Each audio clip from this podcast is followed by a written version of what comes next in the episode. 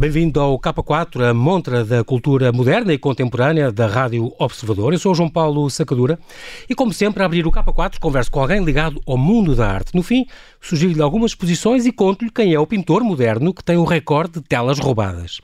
Comigo está a Catarina Alfaro, desde 2011, coordenadora da programação e conservação da Casa das Histórias Paulo Rega em Cascais, que é também curadora da nova exposição da pintora portuguesa contemporânea mais reconhecida internacionalmente, Paulo Rego desenhar, encenar, pintar, que vai estar patente até 24 de maio na Casa das Histórias Paulo Rego, no bairro dos Museus, em Cascais. Obrigado, Catarina, por mais uma vez teres aceitado este nosso convite.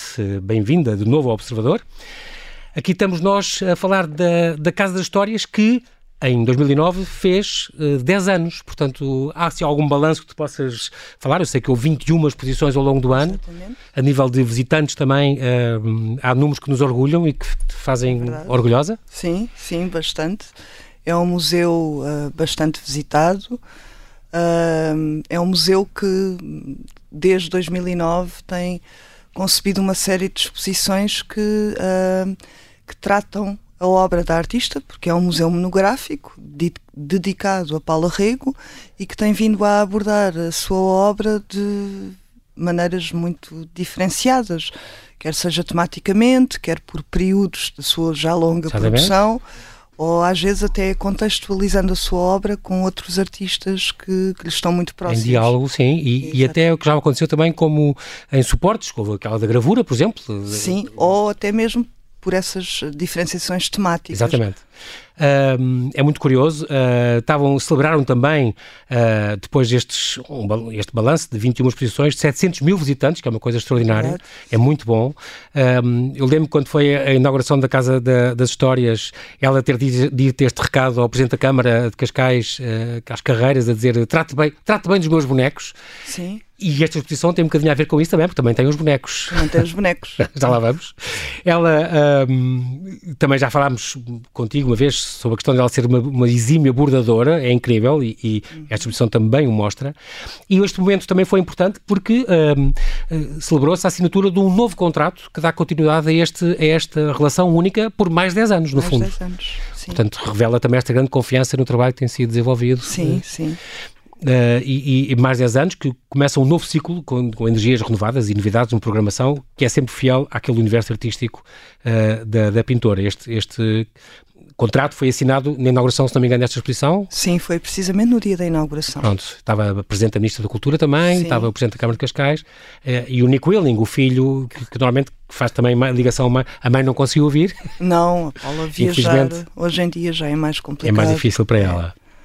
Estamos então a falar desta exposição, desenhar, encenar, pintar, que vai estar até dia 24 de maio na Casa das Histórias. Um, esta exposição tem desenhos, gravuras, pinturas e algumas criações um, tridimensionais. E tem algumas obras inéditas e, sobretudo, são mais de 60 anos de criação artística dela. Abrange uma grande, um grande espaço com coisas muito variadas. Sim, e, e há essa variedade precisamente porque, passados estes 10 anos, uh, pensou-se que seria relevante revelar o processo criativo de, pa de Paula Rego, uh, que não é muito que se torna evidente nas suas pinturas, se olharmos com atenção para elas, mas uh, é mais complexo do que aquilo que à partida nos pode parecer olhar exclusivamente para uma das suas obras. Uhum. E é tão complexo que aquilo que se pretendeu criar nesta exposição foi uh, percebermos quais os momentos em que uh, essenciais para a construção da obra de Paulo Rego e tendo sempre como um primeiro momento uh, e como força motriz e transfiguradora da sua obra uh, o desenho. O desenho é essencial ao seu processo criativo. A Paula Rego, desde muito pequena, uhum. que desenha como, como respira. Uh, aliás, o desenho era usado por ela de certo modo, até como uma forma de isolamento da, da, realidade, porque ela, quando era pequena, dizia que tinha medo de tudo e aquilo que ela verdadeiramente gostava era de ficar fechada no seu quarto, a desenhar, a riscar, uh, deitada no chão. Com, e, e foi um, um, processo que ela prolongou mesmo durante muitos anos. Se calhar esse, esse, desenho era uma maneira de sublimar também esses medos, de exatamente era de, de se confrontar com eles, de primeiro vê-los, não é? É uma expressão emotiva. Uh, o desenho acaba por ser a expressão emotiva desses seus sentimentos ah, e que é, é no confronto entre uma folha de papel e um lápis, uh, e esse processo de riscar uh, acaba por ser também uma forma de, de dar, como ela dizia, de dar uma face ao medo. Ou seja, é essa, tem esse lado muito físico, muito. Um, de proximidade, o lado de, de, de, a força com que ela imprime e que ainda hoje faz isso através do pastel. Por isso é que uhum. nós olhamos para as obras mais atuais da Paula e achamos que são pintura, verdadeiramente no sentido uh, mais clássico da pintura, Sim. mas na verdade pastel e folha de papel. Portanto, ela procura precisamente esse confronto com a realidade, também é transmitido através da técnica que ela elege para, para, para exercer a sua, o seu ato criativo. A sua arte. Ela vivia no Estoril nessa altura, é aquela história da mãe que dizia tu tens medo das moscas. Sim, ela, ela saía do exterior e, e isolava-se isolava a, a, pintar e tal. E, e mesmo no St. Julian's, onde ela andou, que, que, ela já escrevia, escrevia histórias e desenhava histórias, não é? Sim, há, há esse lado narrativo sempre muito Sim. presente. Ela sempre, sempre adorou histórias de fadas e Sim. contos tradicionais. E... Uh, o lado narrativo, mas que tem também uma tradução uh, visual. Uhum. E o que era curioso é que esses cadernos de desenho da Paula, de, de muito menina, uh, têm também. Às vezes há episódios sobre a queda de Roma, episódios históricos, muitas vezes bandas desenhadas. Portanto, há sempre a palavra e o desenho associados. As narrativas, as histórias que ela gostava muito. Sim. Muito engraçado. Ela, portanto, é quer dizer que ela doou então à Casa das Histórias cadernos seus, devia ter imensos, sim, desde miúda, que ela guardou sempre. Ela guardou, alguns são mais tardios, outros uhum. nós temos que nem sequer estão datados e que fazemos mais ou menos uma Sim. ideia, porque ela de facto trabalhou muito, ela tem esse lado da, do desenho, é, Foi é avassalador e é muito. Um, há cadernos, nós conseguimos perceber que pelo formato e pela própria uh, repetição uh, formal há ali muitos desenhos uh, que se nota que são da, da, fase da sua adolescência, depois há outros que têm um caráter até um pouco etnográfico, umas máscaras um, africanas, também com um lado muito, uma atenção, uh, são quase, tem um lado quase antropológico, uhum. e depois há outros desenhos, uh, também nos anos 80. eu estou a situar mais ou menos pelas salas das exposições, sim, sim. porque de alguma forma também acaba por ser uma exposição que dá esse lado cronológico. Sim.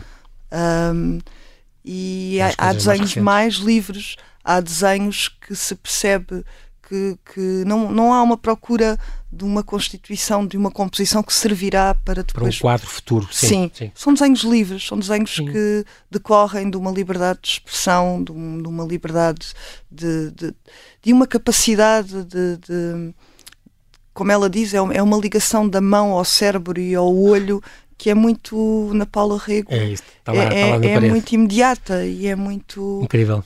É, é e, e, muito variada. E... Muito giro. Ela, ela hum, e desenhava, e é muito engraçado porque isto é muito variado, esta exposição, e isso é muito giro, quer nos esportes, quer nos temas. Os pormenores, que ela, os estudos que ela faz, as mãos, as cabeças, as Sim. posições. Uh, um, muito giro, ela, ela inclusive um, tem umas séries mesmo nas pinturas, como aquela que lá está com a Lady Di e os filhos, e ela chegou a ser, tinha sido mais ou menos indigitada para pintar a família real? Ou, ou havia pelo menos um... Tinha, houve um convite do Lord Rothschild que lhe pediu para se, para se dirigir à, à casa de, de Diana, palácio onde, morava, o palácio onde ela sim. morava, uh, e para hum, perceber aquele lado arquitetónico. Não estava lá a Diana nem, nem os seus filhos, mas uh, ela imediatamente quando lá entrou ainda fez uns desenhos, uh, situou uh, a Diana e os seus dois filhos. filhos naquele cenário muito uhum. quase Versailles, não é? Com muitas. Uh, mas depois não se conseguiu cruzar com nenhuma história. Houve ali um ah, que lhe permitisse. Faltou esse elemento. Faltou esse elemento. Para agarrá-la, ancorá-la. Ah, exatamente. Já está, é... está a ligação profunda dela, não só com o desenho, mas com a narrativa e a acabou por não resultar hum, em nada, em, só no desenho. A partir dos anos 80 ela pede a familiares para pousarem. Sim. Uh, E há uma altura em que, cá está, porque esta exposição também tem essa, essa, parte da encenação, e um, eu estava aqui a olhar para, para, o catálogo, recomendo vivamente, realmente uh, a Catarina, a Casa das Histórias, faz sempre os catálogos muito, muito bonitos, muito completos, os textos muito bons, e este então está muito giro, e logo a capa, que não tem nada escrito, só a capa, lá está ela atrás, uh, no ateliê dela, com os quadros de fundo, ela agarrada no outro quadro, e os tais bonecos tridimensionais que, que estão no chão, e já lá vamos, ela entretanto começa a usar a família e também as pessoas de, das relações dela, como esta, por exemplo, esta uh, Lila um, Nunes. Lila Nunes, pronto, por exemplo, um, que ela uma, uma, vizinhança, uma mulher de Viseu que, que a acompanha sempre, estava omnipresente, aquela que foi, por exemplo, a Mulher Cão, a primeira que houve, Sim. e aparece ela que chamava muitas vezes para estas composições e, estas, e estes quadros. Quando não encontrava nenhum familiar ou assim, ela então fazia uns castings muito engraçado, rigorosíssimos, que ela controlava para escolher as pessoas que queriam pousar quando encontrava as pessoas que queria pousar. Então fazia estes bonecos e nesta exposição também temos alguns na, na parte final, eh, sim, muito sim. curiosos, em papel machê, e em, em papier machê. E em... Que ela própria constrói. Com que ela mesma, própria constrói. Com a mesma uh, capacidade uh, artística, não é? Exatamente. Com a mesma intenção artística. É que são autenticamente os quadros dela transportes em, em três dimensões, o que é muito sim. engraçado. É, estamos a ver, olhamos para aquilo e neste caso, por exemplo, está, está um que é muito curioso, que é chamado Orgulho, Pride, uhum. de, de, uma série de, dos sete pecados capitais, que já não é o único que existe, se não me engano. Não, há, há a gula também. Fez também a gula. Sim. Em princípio, ela propõe-se fazer os sete, deve ser. Sim. Esta foi apresentada em Basel, uh, em 2019, na Arte Basel, e é exposto pela primeira vez em Portugal. E vale a pena, eu acho, com esta Maria Antoinette, nesta representação do, do orgulho, um, vale a pena ver, eu acho que isto é uma peça de resistência quase desta exposição. É assim um, um chamariz incrível com os bonecos por baixo e à frente, o marido dela, lá está o Luís XVI, uh, uh, e um porquinho e tal. É incrível todo este imaginário que continua nos bonecos. Os bonecos uh, surgem já nos, entre 77 e 78. A Paula uh, recebe uma bolsa da Fundação Carlos Gulbenkian para desenvolver uh, o seu trabalho em torno do, dos contos tradicionais de todo o mundo e ela, a certa altura, decide que não quer só transportar aquelas figuras, aqueles personagens, como a princesa da ervilha, o gato das botas, não os quer só uhum. ter no papel. Acha que eles merecem também uma dimensão tátil, uma dimensão tridimensional e uhum. constrói alguns desses bonecos que são apresentados pela primeira vez uh, em 78, na, precisamente na Galeria 111. Uh, eh, e essa exposição uh, era constituída por essas figuras. Uh, entretanto, o que se passou foi que, à medida que ela começa a complexificar a sua pintura, uhum. ela necessita, uh, ela faz várias. Aliás, há, há, uma distinção essencial para percebermos como é que ela funciona. Uh, ela diz que há vários tipos de desenho e o desenho aqui para ela é tudo é o Sim. desenho é a pintura que é o vem diretamente da imaginação e é aquele quando se olha para fora e o desenho que vem da imaginação é mais difícil e Mas não acontece sempre. diz isso, eu lembro de ter lido isso. E por isso ela precisa de encenar e de criar ali uma situação, quase um filme set, um cenário em uhum. que tudo se conjuga, desde o mobiliário às, aos modelos vivos, a Lila e o Anthony Rudolph, com quem ela é o modelo masculino uhum. mais, mais usou. Que ela mais usou. E depois todos os outros modelos, muitos estavam próximos, eram amigos. O João Penalva, que é um artista português também bastante conhecido, também posou para ela no início. E, portanto, tudo, tudo era encenado em função daquilo que a Paula pretendia representar, uh, representar e contar a história, a história, porque a história tinha uhum. que lá estar. Uhum. Uh, o que acontece é que, a certa altura, uh, ela utiliza essas criaturas tridimensionais atribuindo-lhe, e constrói-as, também com a uhum. ajuda de Lila, uh, Nunes, que se torna mais do que. E é importante aqui destacar o papel dela, como diz a própria Paula, ela é uma presença ativa e que, um, e condiciona também todo o processo criativo. Uhum. Porque para já ela está a par das histórias Sim. e às vezes as histórias vêm também com ela. E às vezes basta também só experimentar. A Paula diz-lhe, entra no estúdio, Lila, experimente lá este vestido, que vem da Royal Opera, onde ela vai buscar as obras, e a partir daí é que surge a história também. Portanto, é, é, é a partir desta dinâmica uh, que curioso. se cria através da encenação que, uh, nasce depois essa... que a pintura acontece. E que e isso é muito importante, porque para além desses modelos vivos, há também, ela diz que atribui a, esses, essas criaturas que ela constrói, que são bichos, que são sim, sim, sim. Uh, seres, uh, são papões, são, são criaturas às vezes muito assustadoras e que vivem lá no ateliê dela, que ela é, diz exato, que é o seu exato. mundo, é a partir desta relação entre os modelos vivos e os modelos construídos que tudo se transforma. É porque Isso, a história começa muitas vezes e ela diz, ela coisa, dizer, são pessoas, os bonecos são pessoas. São pessoas, têm qualidades, têm. têm, sim, e que interagem uns com os outros, e portanto é isso que é muito interessante na obra da Paula e que nós, nesta exposição, também distinguimos. Nós trouxemos um elemento que aparece em várias obras da Paula, que é uma árvore, a árvore das musas, das musas. Uh, e que aparece uh, numa obra que é a Carga Humana, uma obra sobre o tráfico de mulheres Esta para é prostituição. Sim, sim. E, e, por outro lado, também na exposição aparecem essas obras tridimensionais também construídas pela artista, mas que têm um valor autónomo, em que ela as assume como um, com um valor artístico claro, e, claro. e, como é o caso da Marie Antoinette, uh, o Pride, que tem todos Exatamente. aqueles elementos à volta, uh, à satélite, volta, uhum. que têm muito a ver com, com a sua própria personalidade este, este convite é impressionante porque vale muito a pena ver e, e infelizmente nós não temos tempo para mais, mas mais uma vez quero-te agradecer, Catarina, esta disponibilidade. Parabéns pelo trabalho que tens desenvolvido há quase uma década, à frente dos destinos deste Obrigada. extraordinário museu que joga tanto com o nosso imaginário. Fica desde já este convite para todos visitarem esta nova exposição, Paulo Rigo, Desenhar, Encenar e Pintar, até 24 de maio, terça a domingo, das 10 às 6, na Casa das Histórias, em pleno bairro dos Museus, em Cascais. E agora deixo no K4 três sugestões de exposições. Até 3 de maio, a Embaixada da Croácia em Portugal apresenta no Museu Nacional dos Coches uma exposição do artista croata Vasco Lipovac. Esta exposição, para ela, foram selecionadas algumas obras de referência, entre as quais uma corrida em bicicleta na estrada, uma das obras obtidas pelo Museu Olímpico de Lausanne em 2000, que adquiriu parte da obra original.